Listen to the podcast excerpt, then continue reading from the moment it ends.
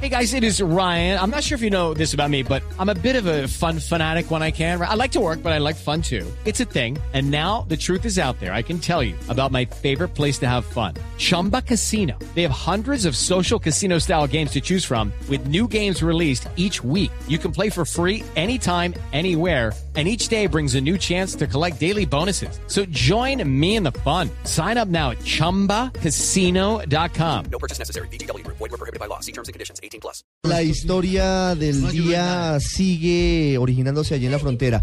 Mire, mire qué bonito. Un hombre donó un terreno importante, su finca, para atender a los deportados desde Venezuela, pero está pidiendo ayuda urgente del gobierno.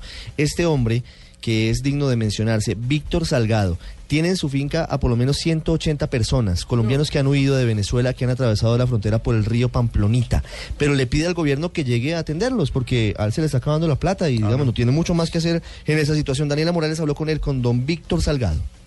Don Víctor Solano es el dueño de la finca La Venezolana, donde en este momento alberga a más de 150 personas que llegaron por la trocha de Santa Cecilia de manera ilegal. Él asegura que donó su finca para que estas personas tengan techo y comida, pero señaló que no cuenta con el apoyo del gobierno nacional ni tampoco del gobierno local. Por eso pidió expresamente que sea la alcaldía quien se acerque para que los puedan censar y las personas que se encuentran en mal estado de salud puedan ir a un centro asistencial va llegando gente nueva y no hemos tenido ningún apoyo local ni del gobernador ni del alcalde. La verdad no sabemos si tenemos acá un problema, esto es una bomba de tiempo con todas estas familias, con niños, mujeres embarazadas, madres de, de, de, de cabezas de familia aquí, tenemos acá un problemas gigantescos de salud y de todo y nadie, absolutamente nadie toma acá un liderazgo.